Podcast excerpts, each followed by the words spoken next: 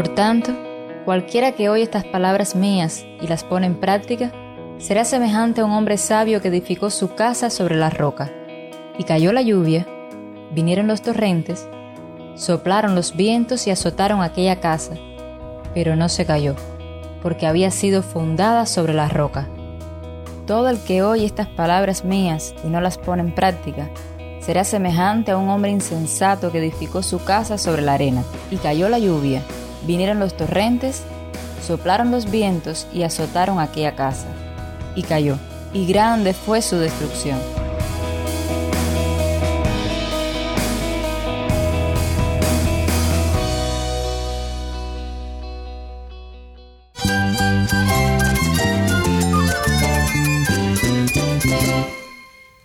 Cristo es mi todo. Cristo es el Rey del universo, es quien guía nuestras vidas. Él es grande y amoroso. Él es real. Solamente Jesucristo es nuestro Señor y Salvador. Es mía quien me fortalece. En Cristo Jesús hay esperanza, hay paz. Y nuestro Dios es un Dios de rescate. Estás escuchando a El Faro de Redención. Cristo desde toda la Biblia para toda Cuba y para todo el mundo.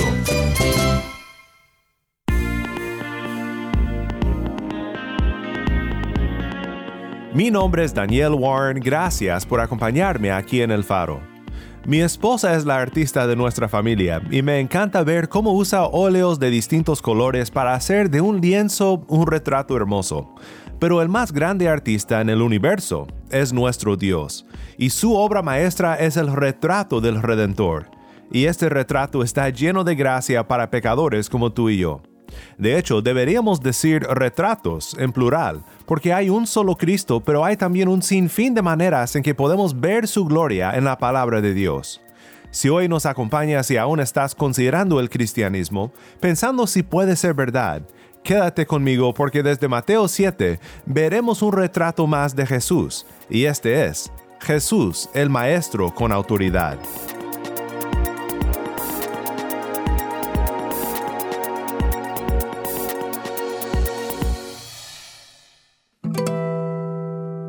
El faro de redención comienza con sendas de paz, esto es esperanza de gloria.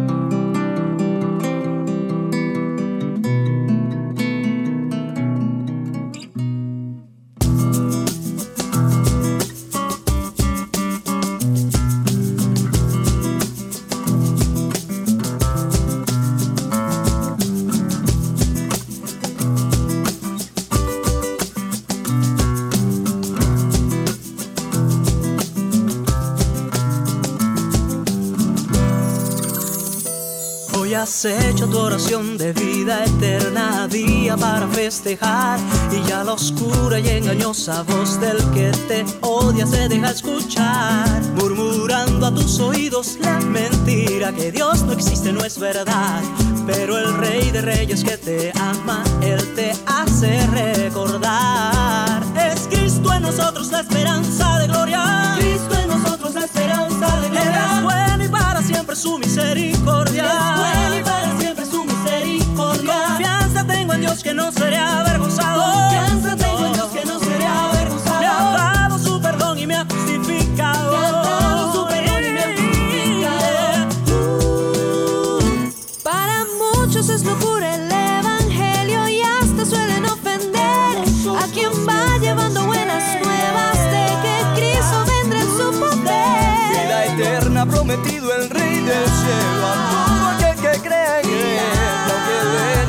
venga como un río, la respuesta debe ser.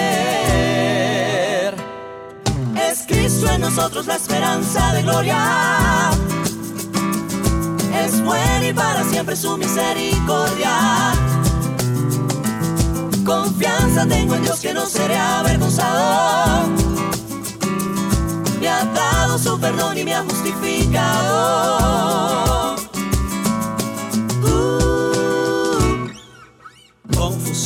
Aflicción, son del diablo y no ignoramos su maquinación.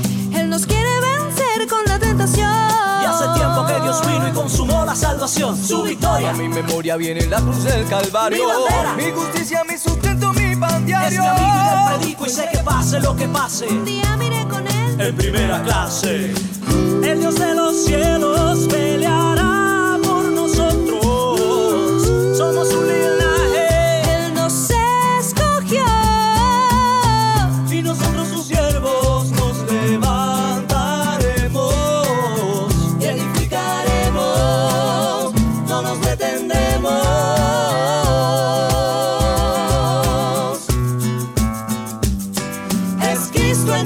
esperanza de gloria.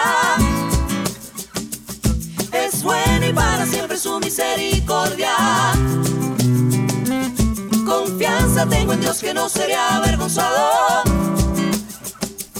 Me ha dado su perdón y me ha justificado. Es Cristo en nosotros la esperanza de gloria. Es bueno y para siempre su misericordia. Que no seré avergonzado. Me ha dado su perdón y me ha justificado. Poco tiempo ya le queda al que te acusa presto para devorar. Si es posible a los escogidos que no velan ni oran sin cesar,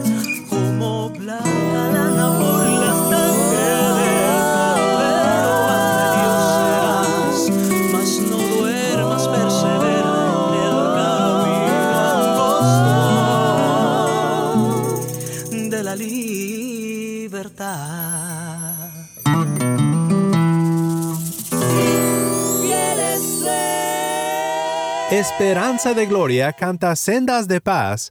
Mi nombre es Daniel Warren y esto es el faro de redención. Cristo desde toda la Biblia para toda Cuba y para todo el mundo.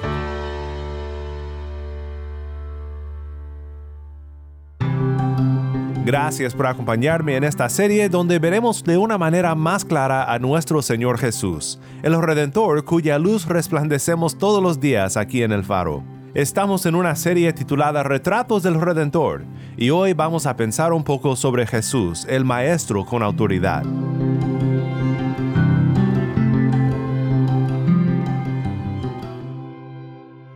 Hoy quiero ver contigo Mateo 7, en el final del Sermón del Monte, Mateo 7, 28 al 29.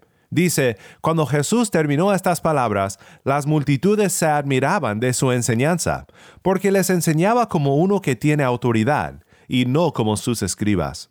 Hoy quiero que pensemos en esta reacción a lo que Jesús enseñaba, porque creo que nos da un retrato interesante del Redentor.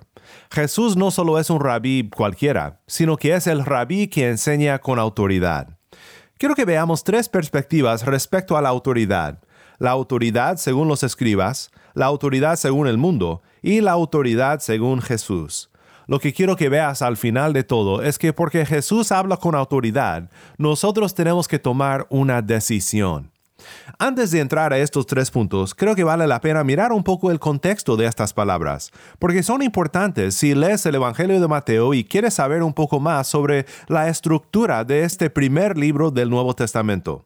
Dejaré que R.T. France, un gran erudito y comentarista, lo explique. France dice, las primeras palabras del versículo 28, literalmente, y sucedió cuando Jesús había terminado, se repiten palabra por palabra en 11.1, 13.53, 19.1 y 26.1, y en cada caso se refiere a la enseñanza que acababa de concluir. Esta frase usa el lenguaje del Antiguo Testamento, no usado en otro lugar en Mateo, que al parecer sirve como una transición formal para marcar dónde terminan las cinco grandes colecciones de enseñanza en el libro de Mateo, para guiarnos de nuevo a la narrativa.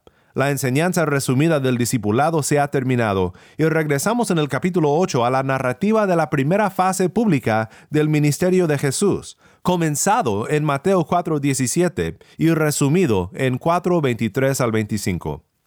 Bien, ahorita regresaremos a los comentarios de France, pero primero veamos estos tres puntos que mencionamos acerca de la autoridad y qué es lo que aprendemos de Cristo en este texto tan breve pero tan lleno de significado para nuestras vidas.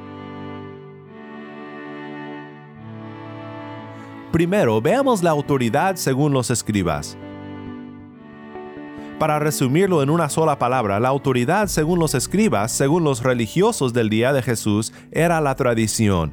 Dice una Biblia de estudios que uso que los escribas, como los rabís después de ellos, enseñan citando lo que otros maestros anteriores han dicho. Su autoridad es la tradición.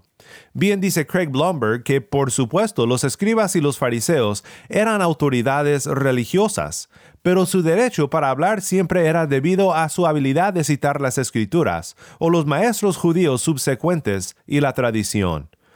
Por un lado, no está mal que los escribas se basen en la autoridad de la tradición, siempre y cuando la palabra de Dios siga siendo el fundamento y la autoridad final.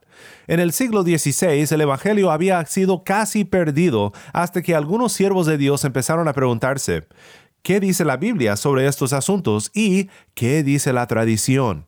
Y ellos no hablaban de la tradición reciente, sino la tradición de los fieles maestros de la Biblia de la antigüedad de la Iglesia. Pero para ellos, como debía de ser para los escribas en los días de Jesús, la tradición ayudaba en la interpretación de la Biblia y no quitaba el supremo lugar de la palabra. Era lamentable el asunto con los escribas, tal como muchas veces ha sucedido desde entonces. Los que debían ser los líderes religiosos del pueblo, los que debían de comunicar la verdad de Dios y su promesa de salvación en el Mesías al pueblo de Israel, no lo habían hecho. Ellos habían errado en su enseñanza y la tradición equivocada llegó a ser la autoridad final. Y no sé por qué sucede, pero muchas veces cuando pasa eso, la tradición niega la gracia de Dios recibida solamente por la fe. Como bien has visto si eres un oyente fiel del faro, la gracia de Cristo está a plena vista en toda la Biblia. La salvación siempre ha sido por sola fe, sola gracia en solamente Cristo.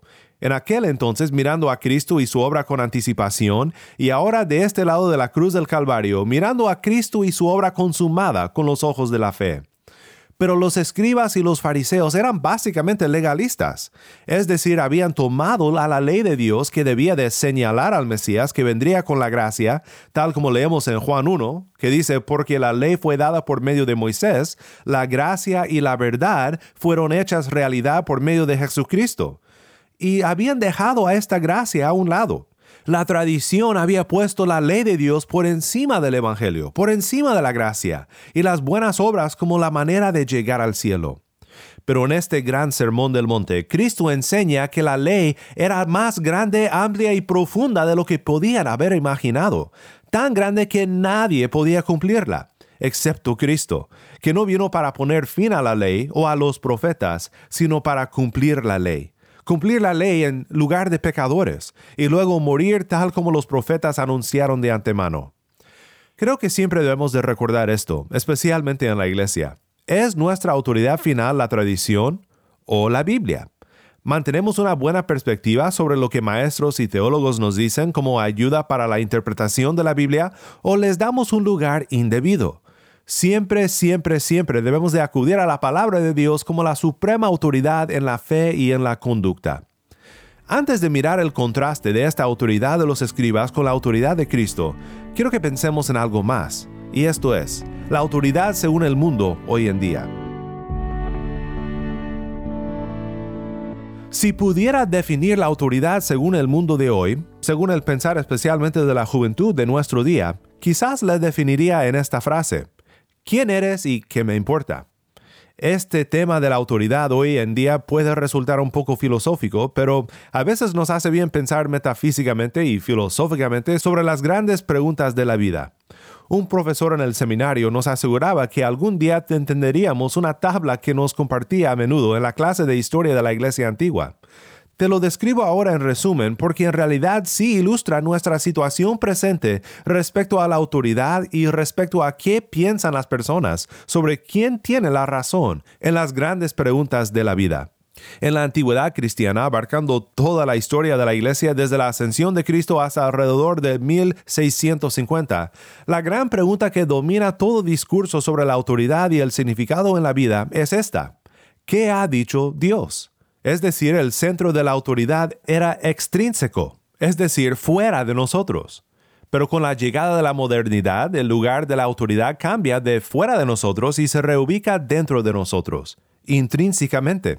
El ser humano es la autoridad final. Solo lo que puede discernir por estudio científico o por la razón o sentir por la emoción personal puede ser verdad. Dios ya no era tomado por dado tanto como antes lo era. El hombre reemplazó a Dios como la autoridad y como el que define la autoridad, como el que define a Dios y qué es Dios y quién es Dios. Si la pregunta de la antigüedad era ¿qué ha dicho Dios? Pues la pregunta de la modernidad cambió y fue ¿acaso ha dicho Dios? Y ahora, en el momento postmoderno, pues la pregunta es esta. ¿Quién eres y qué me importa? ¿Autoridad? ¿Qué es eso? O por decirlo en otras palabras, palabras que tal vez tú hayas dicho alguna vez, bien por ti si eso es lo que crees. En el día de hoy, el relativismo nos dice que realmente no hay verdad, no hay falsedad, Dios no existe, no podemos examinar las cosas y discernir la verdad con el razonamiento. Es realmente un mundo en caos, como dice la palabra de Dios, sin Dios y sin esperanza en el mundo. Pensando en liberarse de la autoridad, la filosofía de hoy se ha convertido en una cadena pesada que no puede ofrecer esperanza verdadera ni tampoco significado en la vida pues la autoridad para los escribas era la tradición, y una tradición a la que le faltaba gracia y verdad. Hoy el mundo sospecha de cuál es la autoridad. Las personas dudan de que realmente haya verdad y autoridad. Y en medio de todo esto, miramos a Jesús, el Maestro con autoridad, el Maestro con gracia y verdad. La autoridad según Cristo es esto, yo soy. Vez tras vez en el Sermón del Monte Jesús dice, ustedes han oído que se dijo, pero yo les digo. Solo imagina lo que pensarían los oyentes al escuchar estas palabras. Ellos tenían maestros, rabís, personas que enseñaban lo que supuestamente había dicho Dios. Y aquí Jesús dice, ustedes han oído que se dijo, pero yo les digo. De hecho, cada vez que Jesús dice esto, Él no cita la tradición humana, sino que cita la misma ley de Dios. ¿Qué nos dice eso entonces? Pues regresemos a lo que dijo Artie France al respecto. France dice, Primero, Mateo nota la reacción popular a la enseñanza de Jesús. El asombro para ellos no fue tanto el contenido de lo que enseñaba, sino su autoridad, en contraste con el cuidado que tomaban las escribas de citar la ley y la tradición. Jesús interpretaba la ley y también fue más allá con la autoridad de su percepción directa de la voluntad de Dios. Por eso podía hacer la reacción a sus palabras el criterio del juicio. Claramente era mucho más que solo un maestro de la ley, como lo eran las escribas. Pues también me gusta el resumen de otro que dice, los escribas hablan por autoridad, es decir, apoyando todo lo que decían con lo que se había dicho antes. Pero Cristo habló con autoridad, de su misma alma, con una intuición directa de la verdad, y entonces al alma de sus oyentes pues ellos se asombraron porque Jesús hablaba con autoridad y decía que debían de responder con obediencia. La obediencia de la fe en que lo que Él dice es verdad, en que Él es quien dice ser, y reconociendo que el que rechace lo que Él dice perecerá. Esto era asombroso en su día y también en el nuestro cuando la autoridad se sospecha y las personas piensan que no hay un solo camino a la verdad. Decir que Jesús es el único camino suena ilógico, egoísta y anticuado al oído de nuestra cultura de hoy en día, pero es lo que deben y lo que necesitan escuchar. Por todo el relativismo en este mundo, sabemos que hay situaciones en las que nadie es un relativista. Cuando a uno le dé un ataque al corazón, nadie piensa, pues, si los doctores creen que hacer RCP pueda ayudar bien por ellos. Si no, pues, solo es su opinión y la respeto. No, en momentos así queremos verdades absolutas que nos puedan salvar la vida. De igual manera debe ser así con el gran problema de nuestros corazones, el pecado. Puede que en esta vida negamos la realidad del pecado, puede que negamos el juicio de Dios, puede que negamos su autoridad, pero aquel día cuando estemos en la presencia del justo juez del mundo, no existirá relativismo. La suprema autoridad nos verá hasta lo más profundo de nuestro ser y nos juzgará. En aquel día querremos estar parados sobre la roca fuerte de la justicia de Cristo atribuida a nosotros por fe en Él, porque este es el que pasará por el juicio declarándonos justos. Jesús, el Maestro con autoridad, dice lo siguiente. Por tanto, cualquiera que oye estas palabras mías y las pone en práctica, será semejante a un hombre sabio que edificó su casa sobre la roca. Y cayó la lluvia, vinieron los torrentes, soplaron los vientos y azotaron aquella casa, pero no se cayó porque había sido fundada sobre la roca. todo el que oye estas palabras mías y no las pone en práctica, será semejante a un hombre insensato que edificó su casa sobre la arena, y cayó la lluvia, vinieron los torrentes, soplaron los vientos y azotaron aquella casa, y cayó, y grande fue su destrucción.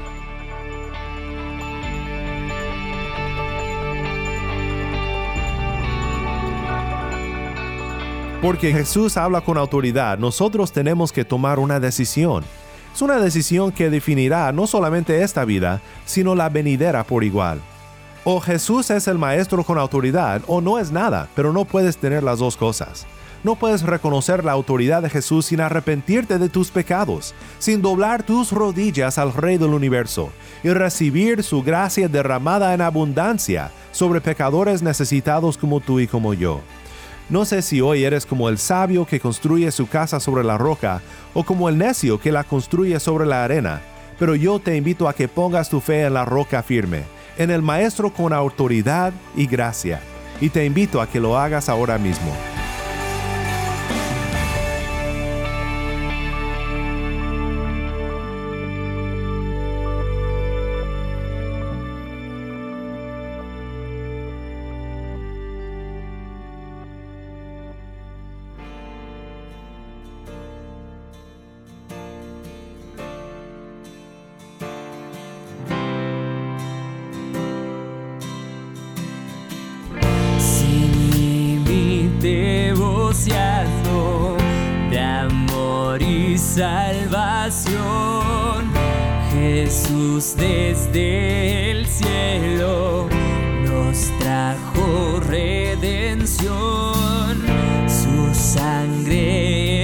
Preciosa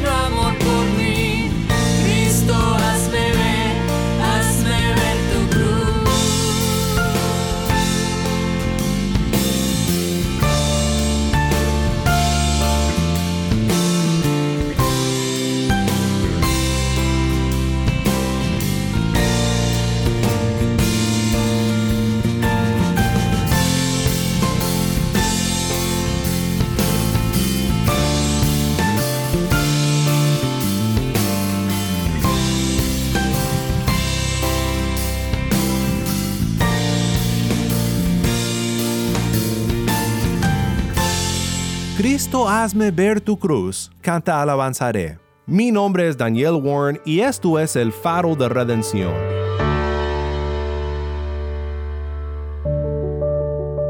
Oremos juntos para terminar. Padre Celestial, gracias por tu palabra. Gracias por pintar tan hermosos retratos de tu Hijo Jesús por la inspiración del Espíritu Santo.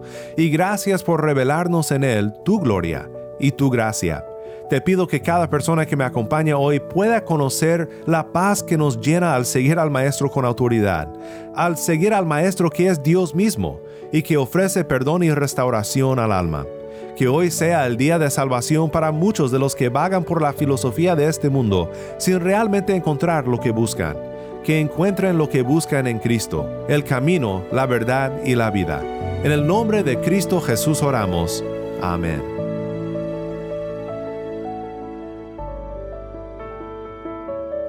El Faro de Redención como programa radial fue ideado para Cuba, pero ha crecido a un nivel global y si estás en sintonía fuera de Cuba, te agradezco por pasar estos tiempos con nosotros estudiando temas que nos fortalecen en nuestro caminar cristiano. ¿Tienes una historia que contarnos sobre cómo el Faro de Redención está impactando tu vida? Mándanos un correo electrónico a ministerio arroba el Nuevamente nuestro correo electrónico ministerio arroba el O si te es más fácil, puedes enviarnos un mensaje de voz en WhatsApp. Nuestro número es 1786 373 4880. Nuevamente nuestro número de WhatsApp 1786-373-4880. Y no olvides que también nos puedes seguir en las redes sociales, en Facebook, Instagram y Twitter. Solo busca el faro de redención. Allí encontrarás más contenido durante la semana para animarte en tu fe y para mantenerte informado sobre el ministerio de El Faro. Para más información sobre este ministerio y sobre cómo tú puedes formar parte de nuestra misión, visita nuestra página web elfaroderedención.org.